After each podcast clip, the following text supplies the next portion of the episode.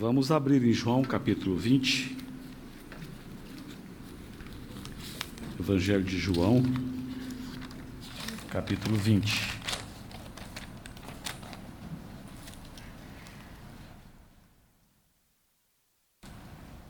Versículos 30 e 31. João 20, 30, 31. Na verdade, fez Jesus diante dos discípulos muitos outros sinais que não estão escritos neste livro. Estes, porém, foram registrados para que creiais que Jesus é o Cristo, o Filho de Deus, e para que, crendo, tenhais vida em seu nome. Na verdade, versículo 30, fez Jesus diante dos discípulos muitos outros sinais que não estão escritos neste livro essa foi a metodologia de João, divinamente inspirado pelo Espírito Santo. Ele selecionou alguns, aquilo que em outros evangelhos é citado como milagres, como poderes, como maravilhas. João, de uma maneira deliberada, ele chama todas essas coisas que Jesus fez de sinais. Ora, qual é a função de um sinal? Tomemos como exemplo as placas de trânsito, o sinal de trânsito. Certamente prover direção e te levar ao seu destino de uma maneira segura. Eu me lembro quando, há 17 anos atrás, que eu precisei trocar a minha carteira de motorista, da categoria A para a categoria D. E quando eu estava praticando ali as aulas práticas ali naquele ônibus da autoescola, ele me levou para uma rua, uma rua que ela, ela ela terminava em uma outra rua. Então, o ônibus vinha aqui e eu vi que a rua ia terminar naquela ali e ele não falava para mim se eu virava para a direita, se eu virava para a esquerda e foi chegando perto, foi chegando perto e eu fiquei um pouco alarmado, um pouco assustado, eu não sabia o que fazer. Eu vou para a direita, eu vou pela esquerda, porque geralmente ele falava. Então, quando chegou bem perto, eu perguntei para ele: direita ou esquerda? E ele disse algo para mim que foi a parte mais instrutiva daquele, de todo aquele treinamento ali. Ele disse: siga os sinais. E apontou para mim exatamente naquela rua que passava transversalmente, na frente, na minha frente, tinha um sinal lá, uma placa de trânsito, aquela que significa vire, né, vire à direita. Para mim, vire à direita. Então aquela rua era de sentido único. E a única opção que eu tinha era virar à direita. E ele disse para mim: siga os sinais. Porque se eu fosse o instrutor e você tivesse me feito essa pergunta, eu teria reprovado você. Siga os sinais. Isso foi muito, é, para mim, foi muito, é, de muita ajuda. Porque eu passei a tomar um cuidado todo especial a partir de então e logo fiz o teste e fui aprovado. Então, João está dizendo que os milagres que Jesus fez, no seu evangelho, ele vai chamá-los de sinais. E a maioria concorda, muitos concordam, muitos estudiosos concordam que há oito sinais que João registrou no seu evangelho.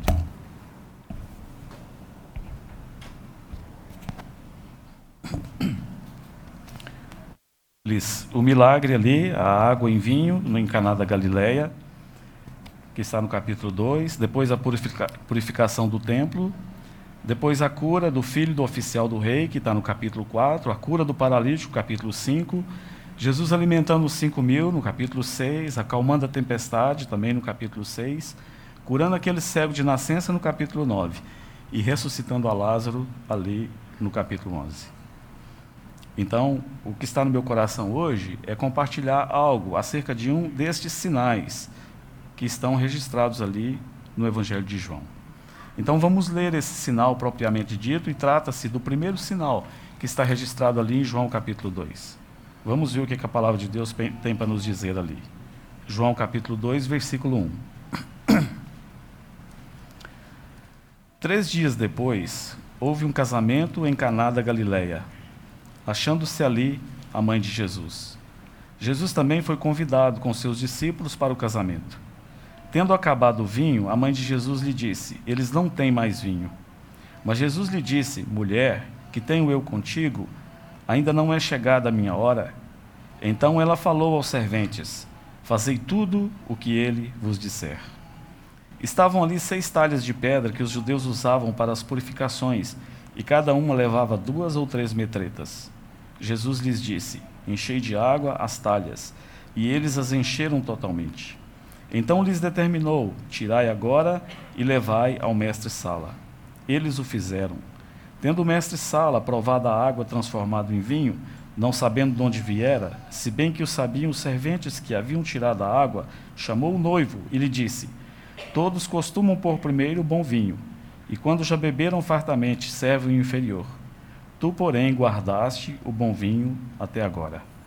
Com este deu Jesus princípio a seus sinais em Caná da Galileia, manifestou a sua glória e os seus discípulos creram nele. Muito já tem sido dito acerca deste sinal, deste milagre, desta maravilha, ou desta manifestação de poder registrado aqui no Evangelho de João, capítulo 2. Aqui, Jesus, conforme o versículo 11 diz, deu princípio a seus sinais em Calá, Caná da Galileia. Nosso irmão Maurício Bernardes, há algum tempo atrás, ele esteve aqui conosco e compartilhou sobre esse texto. E ele nos mostrou três aspectos da obra e da pessoa do Senhor Jesus. Ele compartilhou conosco, mostrando-nos, aí no versículo 6, que o Senhor Jesus é o nosso purificador. Mas antes, aí no versículo é, 4, quando o Senhor Jesus, Jesus diz ainda não é chegada a minha hora, ele mostrou para nós que o Senhor Jesus sempre foi obediente ao Pai. Obediente ao Pai, aquele que fez a purificação pelos nossos pecados, e finalmente, no versículo 10, 9 e 10, ele mostrou-nos que o Senhor Jesus é o nosso noivo provedor. Muitos têm dito que aqui está a história do homem antes e depois da sua conversão a Cristo. Tem dito que a nossa vida era como essa água insípida, sem nenhum sabor. E que depois desse toque do Senhor Jesus em nossa vida, o vinho novo é melhor. Essa água sem gosto, essa água sem sabor, agora essa água pode ser comparada a um vinho de melhor qualidade. Muito tem sido dito sobre isso aqui. Mas antes de entrarmos no texto propriamente dito e naquilo que está no meu coração, eu quero comentar com você acerca dos casamentos naquela época de Jesus, como eles eram feitos, como eles eram preparados. Se você leu com atenção a sua Bíblia, você verá por toda a Bíblia como os judeus, eles eram um povo festeiro. Quantas festas que esse povo tem ao longo do ano para comemorarem festa daquilo, festa daquilo, festa daquilo outro. E o casamento, para os judeus, era um momento de uma grande celebração, era uma oportunidade que eles tinham para celebrarem com alegria a união daquelas duas pessoas. Há relatos de casamentos que duravam uma semana inteira. Eles não iam embora, eles ficavam ali comendo e bebendo e, e se alegrando e farreando. Então, havia toda uma preparação, preparação de meses para aquele dia específico, para aquela festa específica. Um ano antes, eles eram desposados um com o outro, ou se tornavam noivos um ano antes. E eles podiam até ser considerados, chamados de esposo e esposa. Mas a diferença é que depois que acontecia, um ano antes do casamento, esse noivado, eles se separavam e continuavam a viver as suas vidas separadamente. Aquela noiva não poderia tocar no seu noivo e aquele noivo não poderia tocar na sua noiva. Só depois do casamento, um ano depois, é que eles poderiam então estar juntos e partilharem da mesma casa e terem uma vida em comum, uma vida de um, um casal comum, comum. Então você imagina durante esse ano todo, e eu falo primeiramente da, da noiva, dessa amante, dessa mulher que ama aquele rapaz, e agora, por um lado, é, aquele rapaz já é dela, mas ela tem que mantê-lo longe, ela não pode ter nenhum tipo de intimidade com ele. Ela tem que ficar na sua casa e aguardando finalmente daqui a um ano, quando eles poderão estar juntos como marido e esposa. E o que eles faziam durante esse ano? Bem parecido como muitos casais fazem nos dias atuais. Preparam-se ao longo do ano, contratando o buffet, contratando o local da festa, contratando, experimentando a comida, contratando a bebida, pensando em cada detalhe, o buquê, o vestido, o véu, todos esses detalhes. Se vai ter segurança, se não vai, horário, manicure, pedicure, cabelo, esses, essas coisas loucas aí. Né? Eles tinham também essas preocupações, porque era um dia muito especial na vida, não só do casal, mas de toda a comunidade. Então, nesse dia do casamento, haviam dois cortejos, duas procissões. A noiva saía da sua casa, porque a festa sempre ela era feita quase que sempre na casa do noivo. Então a noiva saía da sua casa, acompanhada das suas amigas, das suas convidadas, numa grande procissão. Geralmente ela era carregada numa liteira e ela saía em direção à casa do noivo. E o noivo saía com seus amigos, igualmente, a sua turma, de um lo local previamente estabelecido por ele, numa grande procissão. E essas duas procissões, esses dois cortejos, eles vão se encontrar ali na casa do noivo. E o que eles vinham fazendo ao longo do caminho? Eles vinham saltando de alegria, eles vinham cantando, geralmente cantando can canções tradicionais ali do, dos judeus, rela relativo ao casamento, cantando salmos ali, com instrumentos, instrumentos de corda, eles vinham se alegrando, era uma balbúrdia geral, uma grande alegria, um momento de grande alegria. E aí chegavam ali na festa, e a palavra casamento vem da raiz da palavra todo, todo, um todo. Porque geralmente os noivos ficavam ali debaixo de um todo ali, na mesa, e aí começava-se a festa. Então você consegue imaginar o baque a situação que se abateu ali sobre aquele casamento quando acabou o vinho daquele povo? Talvez esse casamento em si ele pudesse entrar para os anais da história como o maior fracasso e exemplo de um casamento fracassado. E esse noivo e essa noiva, certamente eles teriam uma reputação manchada. Você há de concordar comigo. É natural quando vamos num casamento. Eu fui numa de 15 anos esse, esses dias, eu fiquei estupefato Comentei com a minha esposa, comentei com os donos da festa. Eu nunca tinha ido numa festa de tal magnitude, uma festa de 15 anos. Mas será que se tivesse faltado a minha água mineral naquela festa, tivesse faltado a comida, qual teria sido a minha reação? Qual é a sua reação? Se você for numa festa e de repente oferece alguma comidinha, alguma bebida, e depois, dez minutos depois, você vê que parou o movimento de garçons, de comida e bebida e tudo acabou. Era um momento de grande perigo para esse noivo, para essa noiva, para os pais de ambos, geralmente para os pais do, do noivo.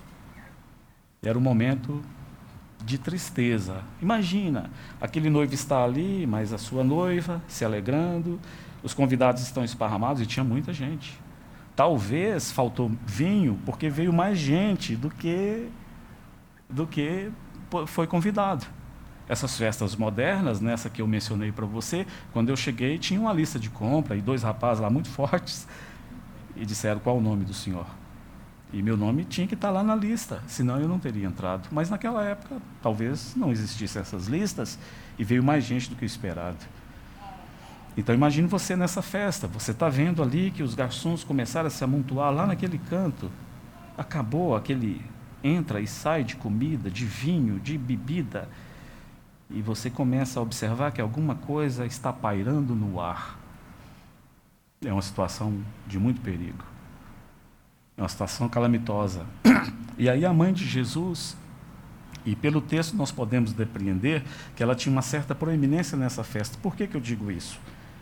Num texto tão curto, João a menciona em três versículos. Ele vai mencioná-la no versículo 1, ele diz que Três dias depois houve um casamento em Caná da Galileia, achando-se ali a mãe de Jesus. Ora, por que, que ele não mencionou que Pedro estava lá, que Tiago estava lá, outros nomes? Mas por que, que ele mencionou que a mãe de Jesus estava ali?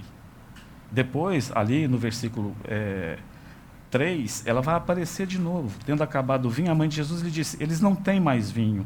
Certamente ela segurava alguma posição de responsabilidade nessa festa. Talvez a responsabilidade, como alguém já disse, de de organizar, de cuidar dos serventes, porque logo ali no versículo 5 ela vai dar uma ordem aos serventes. Então talvez recair sobre ela essa responsabilidade de cuidar dos garçons, da comida e da bebida e para ver se estava tudo sendo feito de acordo com o que precisava ser feito. E aí ela levanta essa questão. Ela diz para o Senhor Jesus: Eles não têm mais vinho. Salmo 104, versículo 15, diz que o vinho é alegria, o vinho, diz que o vinho alegra o coração do homem. A falta desse vinho é algo muito catastrófico. Algo precisa ser feito. Essa festa está em perigo. E aí então nós vemos que pela intervenção do Senhor Jesus, tudo vai mudar. Aqui nós podemos ver, quando ela traz esse problema ao Senhor Jesus, é como aquele mar que está em calmaria e lá longe a gente vê uma pequena onda se formando, e uma maior, e uma maior, e daqui a pouquinho vai ter um tsunami. E aí, pela intervenção do Senhor, uma intervenção divina, esse mar volta à sua normalidade. Sua normalidade? Sua normalidade é pouco. Esse mar volta a uma condição mais calma, mais tranquila, mais bela ainda do que se encontrava antes do Senhor intervir. E ele vem de uma maneira maravilhosa, como você conhece o texto, e transforma aquela água em vinho. Mas aqui está o ponto que eu quero chamar a sua atenção. Tudo isso só foi possível por causa de uma coisa. Porque algo que foi algo que Maria disse aos serventes ali no versículo 5. E creio eu, eles levaram ao pé da letra. Ela disse no versículo 5: Então ela falou aos serventes: Fazei tudo o que ele vos disser. Ó oh, irmãos, aqui está o problema da humanidade. E eu poderia dizer também que aqui está boa parte dos problemas da cristandade, dos irmãos e irmãs. Aqui está a nossa grande necessidade, a necessidade do homem, tanto daquele que não crê no Senhor Jesus, como daquele que já professou a sua fé nele. Fazei tudo o que ele vos disser. Jesus lhes disse: Enchei de água as talhas. É a primeira ordem que o Senhor Jesus vai dar aos serventes. Enchei de água as talhas. E o texto diz, enfaticamente, e eles as encheram totalmente. Me permita imaginar, vou devagar aqui, mas talvez aqui muitos de nós, quando o Senhor Jesus nos falasse dessa maneira tão clara, enchei de água as talhas. Você não arriscaria uma pergunta? Senhor, mas água gelada? Água quente? Senhor, água com gás? Água sem gás? água da fonte de Serra Negra ou água da fonte de São Lourenço. Nós temos essa mania, como povo de Deus, de questionarmos aquilo que o Senhor nos fala muitas vezes. E a instrução de Maria foi bastante clara. Fazei tudo o que ele vos disser. em outras palavras, poderia parafrasear aquilo que ela está dizendo, né? Usando a imaginação. É como se ela dissesse: Luciana, ouça cuidadosamente o que esse homem vai te falar. Tudo aquilo que ele te falar, ponto por ponto, palavra por palavra, você faça. Aqui está a solução. Então, o que é que você faria? Eu sei o que eu faria. Eu faria sim. Eu procuraria colocar a palma da mão aqui, bem próximo do meu ouvido, e chegar, esticar o meu pescoço e chegar bem perto da boca desse homem para ouvi-lo com cuidado. Fazei tudo o que ele vos disser. Aqui reside talvez a maior dificuldade para o cristão. Você pode falar, não, irmão Léo, você está exagerando. Não, não estou exagerando. Ouvir o Senhor Jesus e fazer aquilo, tudo aquilo que ele nos disser, é uma parte bastante complicada da vida cristã. Salomão ali em 1 Reis, você vai ver isso ali em 1 Reis, no capítulo, é, no capítulo 3, versículo 9. E depois você vai ver é, a mesma, praticamente a mesma coisa em 2 Crônicas, capítulo 1, versículo 10. É registrado em 1 Reis, depois registrado ali em 2 Crônicas. Eu apenas vou mencionar.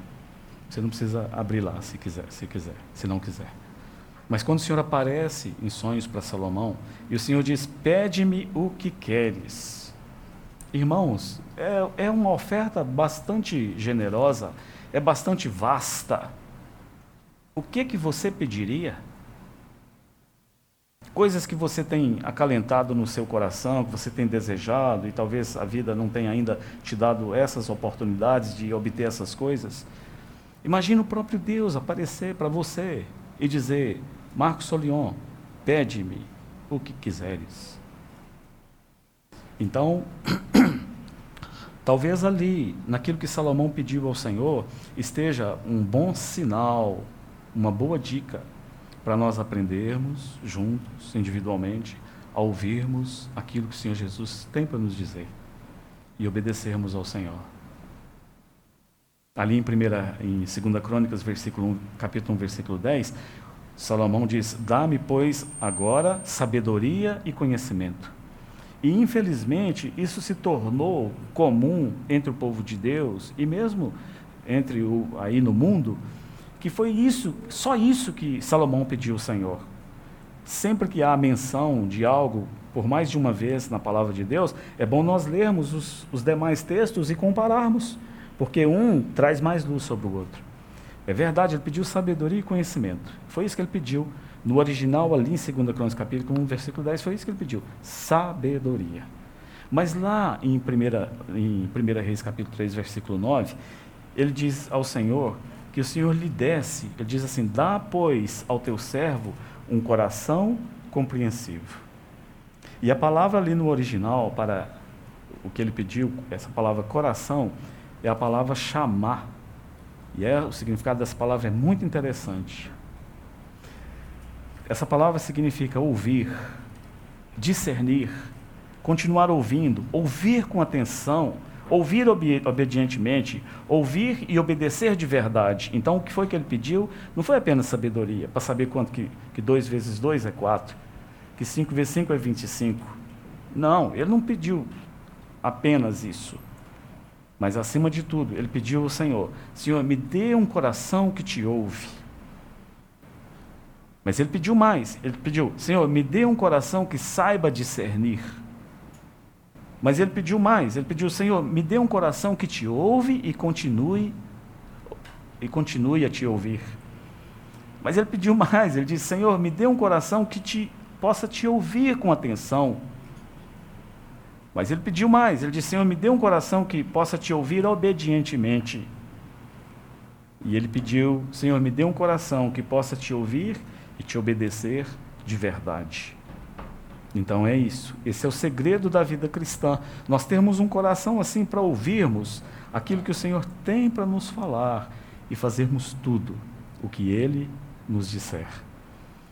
Lá em Levítico capítulo 8, na consagração dos sacerdotes, você deve se lembrar disso, já compartilhei aqui. Havia um ponto na consagração dos sacerdotes, daqueles que estariam diante de Deus para servi-lo, de que três partes do corpo do sacerdote precisavam ser ungidos com sangue. Você se lembra quais partes são essas? A ponta da orelha direita, a ponta do polegar direito e a ponta do dedão direito. E é muito instrutivo que o Espírito Santo colocou ali, que começava-se pela ponta da orelha direita. A obra cristã, a obra de Deus, ela só pode ser avançada por aqueles que têm um ouvido que ouve ao Senhor. Por aqueles que têm um ouvido que ouva, ouçam o Senhor e continuam ouvindo ao Senhor que ou, ouvem com atenção, que ouvem obedientemente e que ouvem e obedecem de verdade. Foi isso, esse ponto. Talvez poderia dizer que esse é o versículo chave desse texto. Toda aquela situação foi mudada, porque houve algumas pessoas. Primeiro houve Maria, que deu a dica certa: fazei tudo o que ele vos disser. E também houve alguns que estavam dispostos a ouvirem o Senhor Jesus e fazerem tudo que ele dissesse. Isso não é maravilhoso? E aí essa situação toda, porque alguns se dispuseram a ouvir e a fazer tudo que o Senhor Jesus lhes dissesse. essa situação se transforma de tal maneira. E é irônico, para mim é irônico o Espírito Santo terminar essa história, dizendo que quando o mestre Sala provou desse vinho, ele ficou fora de si. Ele era um homem entendido. E ele viu que esse vinho era da melhor qualidade. E aí o que ele faz? Ele vai ele chama o noivo. E ele dá o crédito para esse noivo. Coitado desse noivo, provavelmente ele nem sabia o que estava acontecendo. Ele estava ali se alegrando, olhando para sua esposa, pensando no futuro dos dois. E aí esse mestre Sala chega e diz: Todos costumam pôr primeiro o bom vinho, e quando beberam fartamente serve o inferior. Tu, porém, guardaste o bom vinho até agora. Ele recebeu crédito por aquilo que o Senhor Jesus fez. Ah, que Senhor tão maravilhoso, não é? Ele nos fala, nós obedecemos, e depois, irmãos, o que ele vai falar conosco, o que ele vai fazer conosco, é aquilo que está registrado lá em Mateus capítulo 25. Você lembra o que está lá? No versículo 21 e 23, na parábola dos talentos? Bastava colocar num banco, bastava eu sair dali, ali na Higienópolis, e colocar aquele dinheiro que ele me deu, guardar no banco, só isso. E depois ele chegaria para mim e dizia: Léo, você fez um bom trabalho, servo bom e fiel, que trabalho espetacular. Você cuidou daquilo que eu te dei, você fez prosperar, você me ouviu, você obedeceu. E agora entra no gozo do seu Senhor. Maravilhoso isso, não é? Ó oh, irmãos, quão importante é ouvirmos as palavras do Senhor e as colocarmos em prática. Agora, essa é uma batalha, uma luta que todos nós enfrentamos e não há ninguém aqui que já tenha se formado nessa escola ou que seja um expert.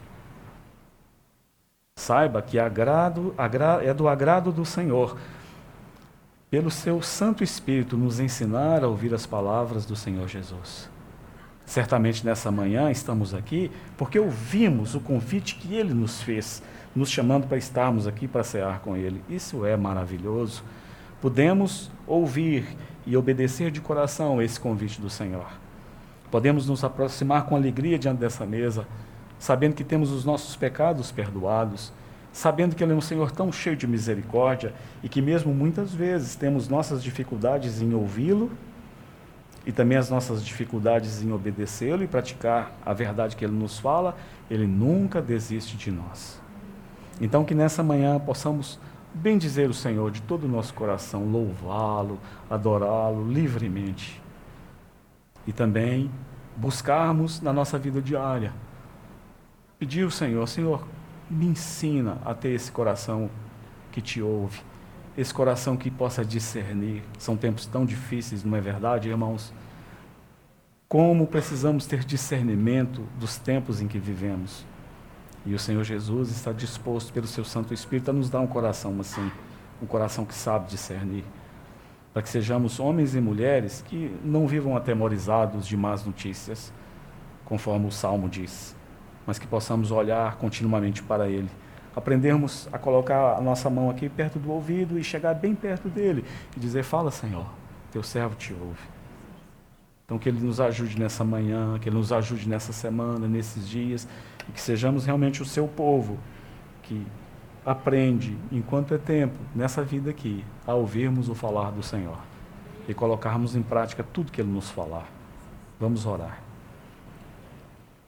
Te bendizemos, amado Senhor Jesus tão maravilhoso ver como o Senhor mudou a, a sorte daquele casamento, aquela festa. Senhor, concordamos com aquele autor que deu esse título para o seu livro, que o vinho novo é melhor. Nossa história era essa, Senhor. E por causa da tua bondade, da sua disposição em morrer pelos nossos pecados, ó Senhor, temos vida hoje e vida em abundância. Nossa vida era como essa água insípida, sem sabor mas o vinho novo é melhor. Quão melhor é a vida contigo, Senhor. Senhor, e vemos a disposição daqueles servos em te ouvirem e fazerem tudo conforme o Senhor lhes dissesse. Senhor, nós te pedimos, amado Jesus, dá-nos um coração assim, um coração que te ouve, um coração que compreende, um coração que discerna, um coração que ama Suas palavras e ama obedecer aquilo que o Senhor nos falar. Te bendizemos pela obra consumada do Senhor. Receba a nossa gratidão pela obra consumada do Senhor, pelo perdão dos pecados. Queremos louvá-lo nessa manhã, bendizê-lo, porque o Senhor é digno. Senhor Jesus, te amamos tanto, te louvamos muito, te bendizemos nessa manhã. Tu és o amado da nossa alma, é a ti que queremos. Louvado seja o teu nome. Amém.